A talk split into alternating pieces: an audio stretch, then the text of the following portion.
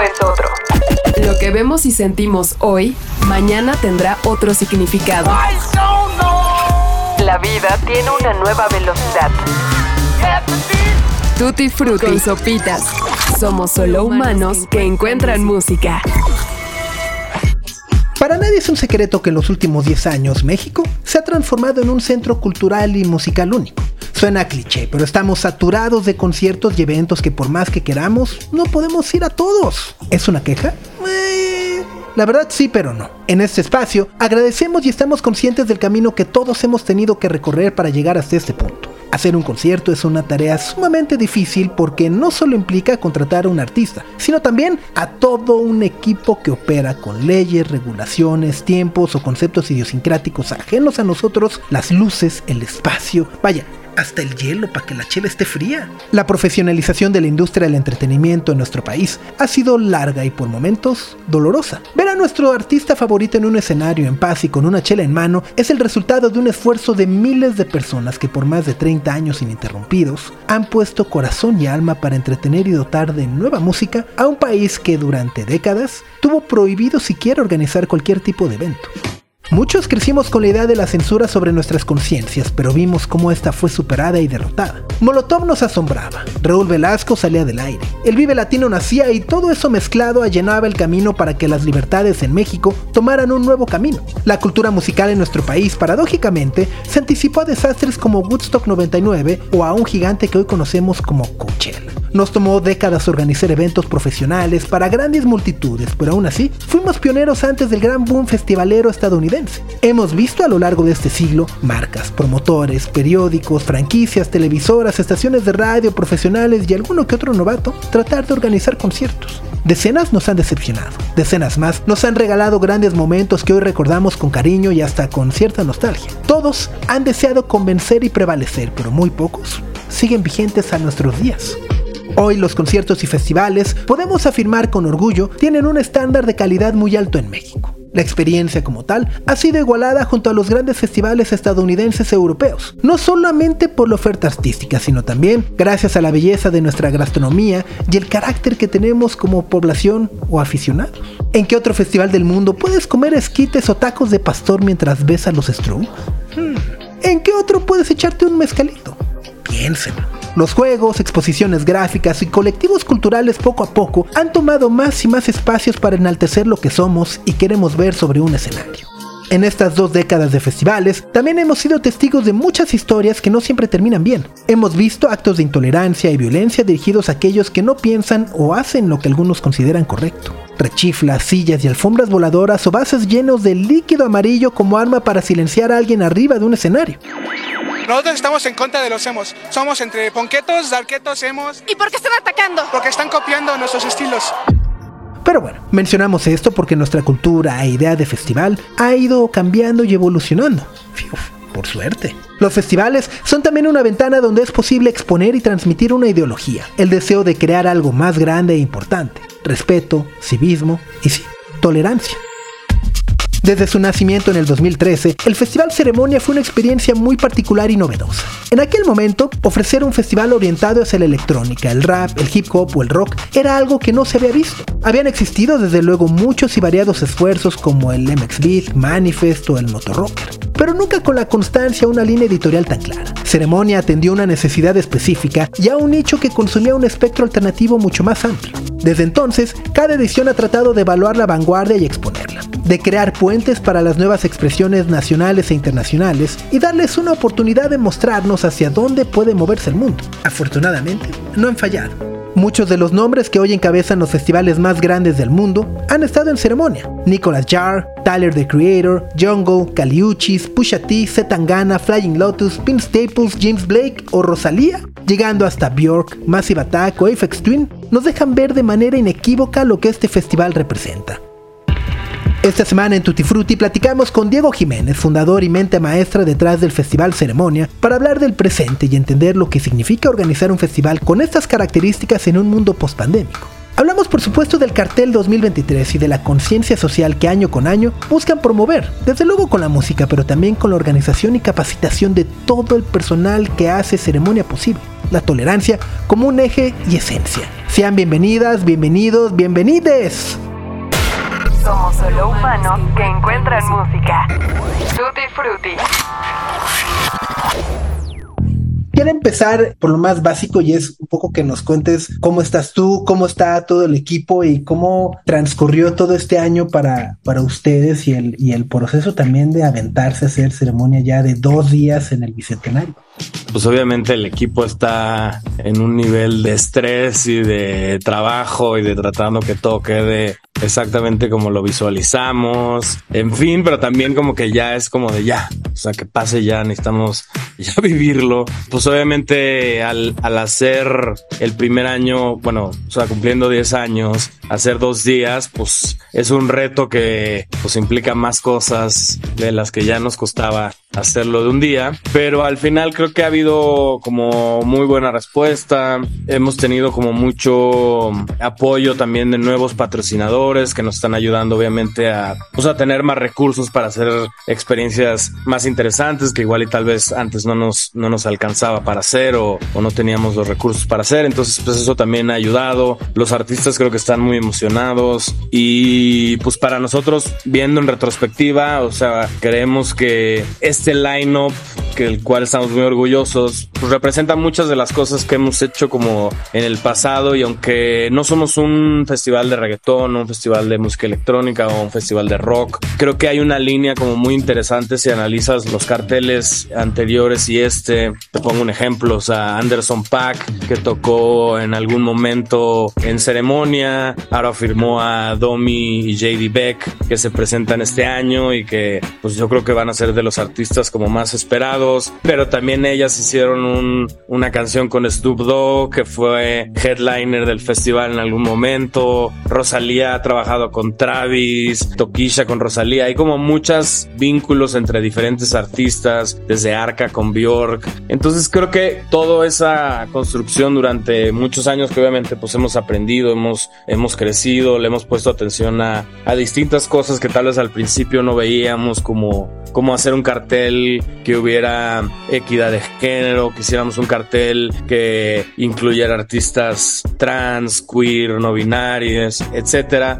También hemos crecido como mucho en, en, esa parte y de que nuestro discurso de lo que nosotros hablamos de qué es ceremonia, pues no se quede como un discurso de venta, sino que realmente estemos siendo lo que decimos que somos. Pero creo que cada año ha ido mejorando. Eh, Monse Castera me ayuda mucho con programa de ceremonia social, que también ha morfado de lo que primero hacíamos de solo poner unos stands y que estuvieran las asociaciones civiles a, a, cosas como mucho más complejas. Ahora, ese programa lleva como cinco años. Tenemos un programa que llevamos tres años y que este año, pues creo que ha sido el más grande que hemos hecho en términos de capacitación, en donde juntamos gente de todas las áreas, o sea, de limpieza, de seguridad, de escenarios, de arte, o sea, todas las personas que, o equipos o empresas que trabajan para el festival y hacemos una capacitación de cómo comportarse o cómo tratar o cómo respetar a las diferentes grupos de personas que van a, al festival, como si una chica trans que se identifica como mujer la dejen pasar al baño de mujeres y no haya como una discriminación sobre eso. El año pasado pues tuvimos un problema con una persona del staff que fue muy violento con una, una chica trans y tuvimos que tomar cárcel en el asunto. Entonces, o por ejemplo, luego la gente de seguridad no sabe qué hacer si llega una chica y le dice, oye, llegó tal persona y me tocó, o me hizo esto, o me hizo sentir incómoda, o incómodo, o incómodo. Entonces, al final, como que para nosotros es importante usar este espacio para empezar a, por lo menos, abrir las conversaciones con estas personas. Obviamente, un festival, pues son miles y miles de personas y tal vez a los que capacitamos, pues ese día acaban no llegando o tienen otro trabajo y llega alguien más. Estamos tratando de hacer como un tipo de mini manual, o sea, una hoja con, las, con los puntos básicos que estén en todas las puertas, que si tal vez la, la chica o chico de limpieza que llegó ese día no sabe, pero pues que pueda llegar una chica trans y le diga, no, mira, ve, ahí dice que si yo me identifico como tal, puedo entrar al baño que claro. quiera, etcétera, etcétera, ¿no? Entonces, como que ha sido un trabajo y este año ha sido el más grande de capacitación en términos de personas y como que al principio como que siento que íbamos a las capacitaciones y como que la gente nada nos veía así como de, ¿a qué hora va a acabar esto? Me estás quitando mi tiempo Y en estas últimas hay como mucho más interacción, la gente pregunta, como que asimila más la información. No sé si por, porque obviamente los tiempos también han cambiado, pero como que vimos mucho más interacción. Invitamos a otras sesiones civiles, por ejemplo, a dar un tema de prevención de VIH, por ejemplo, ¿no? Hay muchos y muchas que no, no conocen esta pastilla del PrEP, que es una pastilla de prevención, y entonces tal vez es muy común en la comunidad gay, pero en la heterosexual no, y entonces se interesan y preguntan. Y siento que estos diálogos, aunque sean tal vez en comunidades chicas, pues al final empiezan a, a permear a otros lados. Y siendo un festival en donde buscamos que pues, sea un espacio seguro. Obviamente no controlamos todo y en algunos casos fallaremos y trataremos de, de, de, corregirlo, pero pues estamos haciendo lo que se nos ocurre dentro de nuestras mentes de cómo, cómo hacerlo cada vez mejor en una escala tan grande como un festival masivo y abrir las conversaciones y que la gente entienda que pues hay otras formas de pensar, hay otras formas de ser, hay otras formas de sentir y que un festival de música en donde vamos a divertirnos, a pasarla bien, a construir memorias con nuestros amigos, amigues, acabe siendo también algo donde se abran conversaciones de otras cosas de la sociedad que son importantes discutir, ¿no? Tal vez para unos no te das cuenta que ciertas palabras, ciertas cosas, ciertas acciones afectan a otro, pero tal vez cuando las empiezas a platicar dices, ah, ok, ya entendí, ya entendí que para ti eso tiene X, Y, Z, ¿no? Entonces, pues tratamos de que eso sea parte realmente del core del festival y que cada vez más gente que trabaje con nosotros tenga los mismos valores o ideas en cuanto a eso y aunque suene yo digo a veces como utópico romántico pues crear esta mini sociedad por un par de días donde se abra esa plática. Y creo que ahorita escuchándote me quedo con esta sensación de, de, las intersecciones que busca encontrar el festival, no solamente en el plano musical, sino creo que también es social y comunitario, desde la intersección de cómo percibimos de repente los festivales, este lugar donde vamos y nos la pasamos sensacional, pero acaba siendo una experiencia de voy yo con mis cuates y me la paso de poca madre y no me importa el resto. Se empieza a involucrar el, te la puedes ir a pasar tú, padrísimo con tus cuates, pero también el resto, ¿no? Y generar esa comunidad y que las personas que trabajan y que hacen posible el festival se sientan parte también, no solamente del festival, sino justo de esta construcción que está buscando hacer socialmente o emocionalmente el, festival, me parece increíble y, y sobre todo muy loable en una época en donde hay festivales enormes cada fin de semana, ¿no? Y donde únicamente aparece justo como esta herramienta de exhibición para los corporativos, las transnacionales, los artistas, pero a la gente y después de eso como que se queda poco. Pues por lo menos nosotros como que tratamos de, pues sí, de autocriticarnos y, y de repente hubo un momento que decíamos, sí, creemos que somos un festival entre comillas de avanzada y ahí no hay nada de avanzada más que tal vez los artistas que se presentan, ¿no? O sea, como que también uno se da cuenta y va creciendo, pues como va aprendiendo haciendo estas cosas y escuchando más gente y tratando de, de involucrar a más gente. Y esto puede sonar medio ridículo, pero sentimos que pues ya el festival no nada más es nuestro, ¿no? O sea, como que creo que la ciudad lo ha arropado de cierta forma. Hemos tratado de invitar a gente que admiramos mucho, que tal vez lo que hacen en términos creativos de teatro experimental, de arte, de etcétera, que tengan un espacio donde puedan llegar a más gente que tal vez no tendrían. Y digo, habrá artistas que les interesa llegar a más gente, habrá artistas que no les interesa llegar a más gente y seguirán en sus espacios, pero por lo menos nos gusta como incluir a la ciudad, incluir a la gente de aquí, incluir a la gente de otros estados y, y tratar de, pues sí, de hacer algo que no nada más sea nuestro y que es como, ah, nuestro festival, no, o sea, queremos que se use para algo y pues esperamos lograrlo cada vez mejor justo ahí es un cartelazo, ¿no? A lo mejor no es de nueva cuenta como los nombres que están en todos los festivales todo el tiempo y en la pero es un cartelazazazo, o sea, el, regreso de Moderat, ¿no? Este, de repente, bueno, Junior H, que también en no sé cuántos minutos vendió la Plaza de Toros, está Fred Again, que es lo más caliente en las pistas de todo el mundo, ¿qué ha sido como lo, o, cuál fue como el acto más difícil de lograr cerrar para esta edición? Chistosamente, creo que Rosalía. O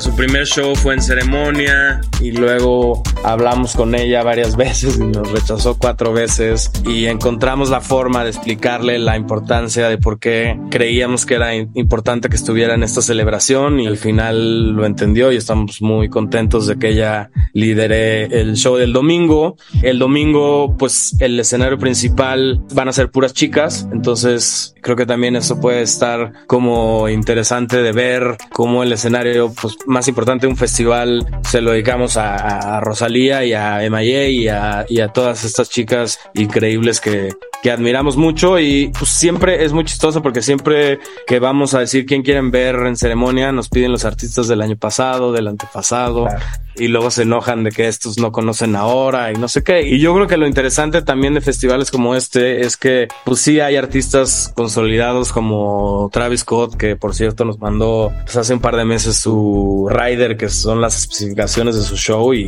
y yo creo que la gente se va a volver loca de lo impresionante de, de producción que trae. Digo, además de que él tiene la fama de ser un gran performer en, el escenario. Pero hay muchas cosas interesantes que descubrir. O sea, así como dices de Junior H, que pues cuando nosotros lo programamos, pues nunca hubiéramos pensado que vendiera la Plaza de Toros en cuestiones de horas, pero pues llevábamos viendo que el regional mexicano está haciendo parte de la conversación, de la estética, de la cultura joven. Por ejemplo, me fijo mucho en el top 50 de México de Spotify. Y el año pasado, pues básicamente el top 50 era reggaetón.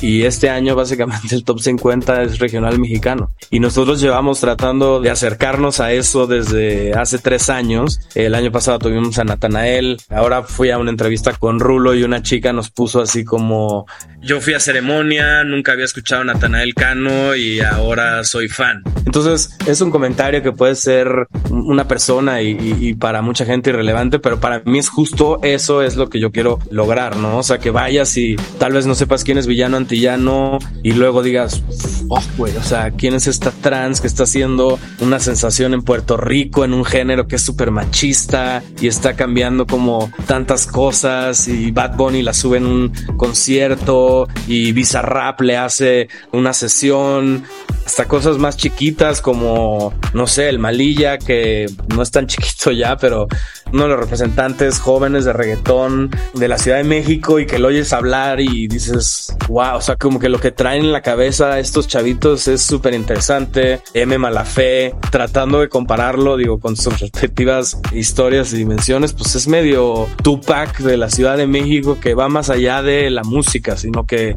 la gente lo sigue por, por quién es, por lo que representa, por lo que hace, por las acciones. Hay como muchos artistas como muy interesantes que tal vez no son los Rosalías o los Travis Scott o los Fred Again o los Julieta Venegas. Por ejemplo, Julieta Venegas a mí me emociona muchísimo. Hay mucha gente que se queja porque es como, ¿cómo Julieta Venegas? Y yo digo, güey, es la, una de las artistas más icónicas y más representativas de la música mexicana de la historia, ¿sabes? Y probablemente merece mucho más reconocimiento del que tiene, que tiene mucho. Y la ves tocar en vivo y toca absolutamente todos los instrumentos y es genial y sigue siendo toda su carrera, su discurso feminista ha sido como tan fuerte y tan importante. O sea, yo me acuerdo esta portada de, Time Magazine donde estaba Eli Guerra y Julieta, como la New Era of Rock o algo así se llamaba. Y eran estas dos chicas como increíbles. Y luego Van y, Julieta hace una canción con Bad Bunny y Tiny, se vuelve la canción del año de hace dos años aquí.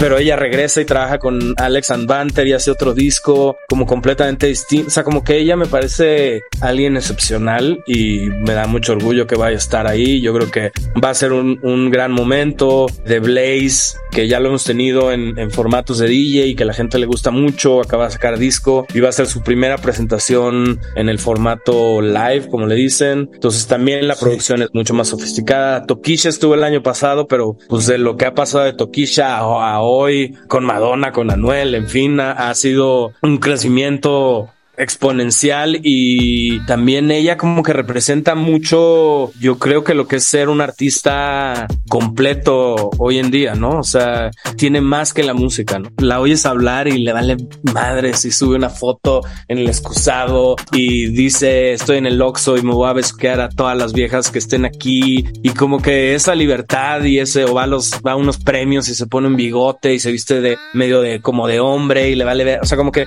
toda esta narrativa de una chica que dice, güey, a mí me cambió la vida, yo estaba en la prostitución, OnlyFans me cambió la vida, me dio los recursos para salir de eso y ahora hago esta música increíble y Drake quiere trabajar conmigo, es como, wow, o sea, tu historia es tan inspiradora como tu música, ¿no? Toquicha, tu chicho no chicha.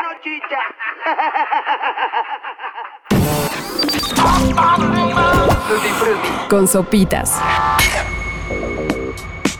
Últimamente se habla mucho justo, ¿no? De costo de los boletos, como cada vez ir a un concierto es más caro, pero no necesariamente es porque los promotores se estén guardando toda la lana, sino... No es culpa de su promotor de confianza, es culpa de su artista preferido.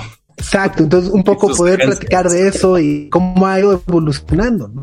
Pues sí, obviamente, digo, como cualquier negocio, es una cosa de oferta y demanda. Y pues hay, obviamente, promotores globales que pues tienen presupuestos globales que hacen que también para un promotor independiente sea distinto. Pero yo creo que hay cabida para todos si encuentras al final muchas de estas eh, empresas grandes tal vez no detectan las cosas que están pasando como más frescas, en fin, ¿no? Entonces creo que en el lado de, de los promotores, es que obviamente pues también son los que pagan y, empiezan estas guerras de quién paga más, quién paga menos, quién no sé qué. Y pues la industria que es bastante dura y colmilluda como a ti te tocó en algún momento ver. Pues sí, ha cambiado. En los últimos 10 años también hay más festivales, hay más foros, la gente consume más música que cuando yo empecé a hacer conciertos hace, hace ya bastantes años, no voy a develar mi edad. Y sí, se ha vuelto como muy difícil. Creo que nosotros hemos tenido la suerte de que pues a lo largo de estos 10 años hemos construido una marca que muchos artistas que ven de fuera piden a sus a sus equipos de que yo quiero tocar en ese festival. Y eso pues también nos ha ayudado a pues a tener cierto tipo de negociaciones distintas con, con los artistas. Digo en otros casos hay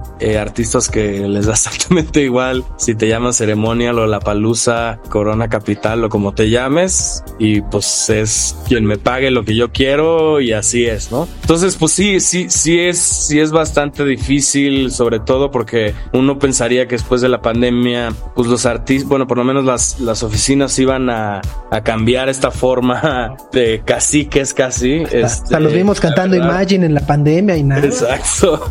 Y este, y no, al contrario, cada vez está más difícil, cada vez las cosas son más caras. O sea, hasta los mismos artistas lo han dicho, ¿no? O sea, como turear Estados Unidos ahora es, o sea, desde los vuelos, las aerolíneas, el camión que rentas para irte de gira, los equipos, como que pareciera que todos están cobrando, todos los que prestan un servicio están cobrando más y los que hacen el evento y el artista cada vez se lleva menos, ¿no? Entonces, sí, por eso creo que han subido mucho los precios de los boletos, eh, no en una proporción a, la economía real de la gente, yo creo. Creo que en Estados Unidos, por lo menos el año pasado, muchos festivales tronaron, muchos eventos no se llenaban porque no había pues los recursos para comprar esos boletos como antes, pero pues este año pues salieron estos conciertos tan controversiales como de Beyoncé, ahora el de Drake, que los boletos parecen impagables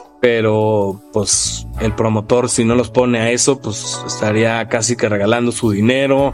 Entonces como que creo que muchas partes juegan en este tema. Por otro lado en Argentina digo esto me puedo equivocar y si algún argentino está oyendo igual me corrige pero según lo que yo entiendo ahora en Argentina pues todos los shows casi se están llenando como nunca tal vez porque la economía no está en su mejor momento. Entonces pues la gente prefiere gastarse su lana que pierde valor con el tiempo. Entonces, pues están gastando en pues lo que les llega, en, en entretenimiento, en salir, en, imagino, en ver fútbol, en etcétera.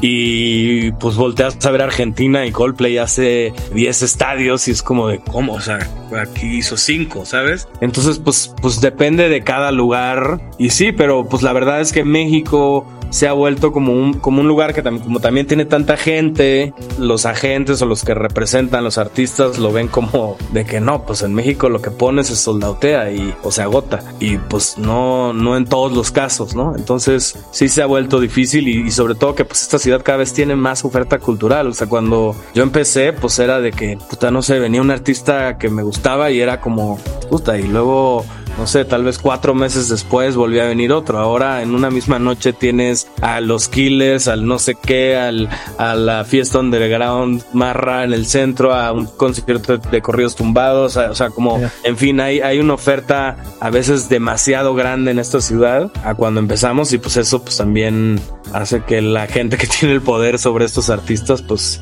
saque, saque el colmillo. Muy bien, Diego. Pues muchas gracias por el tiempo. Felicidades de verdad a, ti, a todo el equipo de ECO y bueno, y de 8106, ¿no? O sea, que también esa evolución ha sido padrísima, ¿no? Y, y cómo esa semilla que, se, que, empezó como un blog de amigos y las fiestas y demás se ha convertido en qué ceremonia con dos días. Y no solamente es de música, creo que de verdad yo resalto muchísimo esta parte que ponen sobre la mesa de equidad en el cartel, de apertura, y pluralidad todo sentido y, de volver a hacernos sentir parte de una comunidad bien especial que, es increíble. Entonces, de verdad, muchas felicidades. Muchas gracias, amigo, y espero, espero verlos ahí. Nos vemos, un abrazo. Bye. Igual. Somos solo humanos que encuentran música. Tutti Frutti. De esta manera llegamos al final. Muchísimas gracias a José Antonio Martínez por la producción y guion de este episodio, así como a Daniel Sandoval Valenzuela por el diseño de audio. Si les gustó, aunque sea algo de este episodio, recomiéndenos y déjenos saber lo que piensan a través de un comentario, queja o sugerencia. Yo soy Sopitas y nos escuchamos la próxima semana. Suban el volumen. Adiós.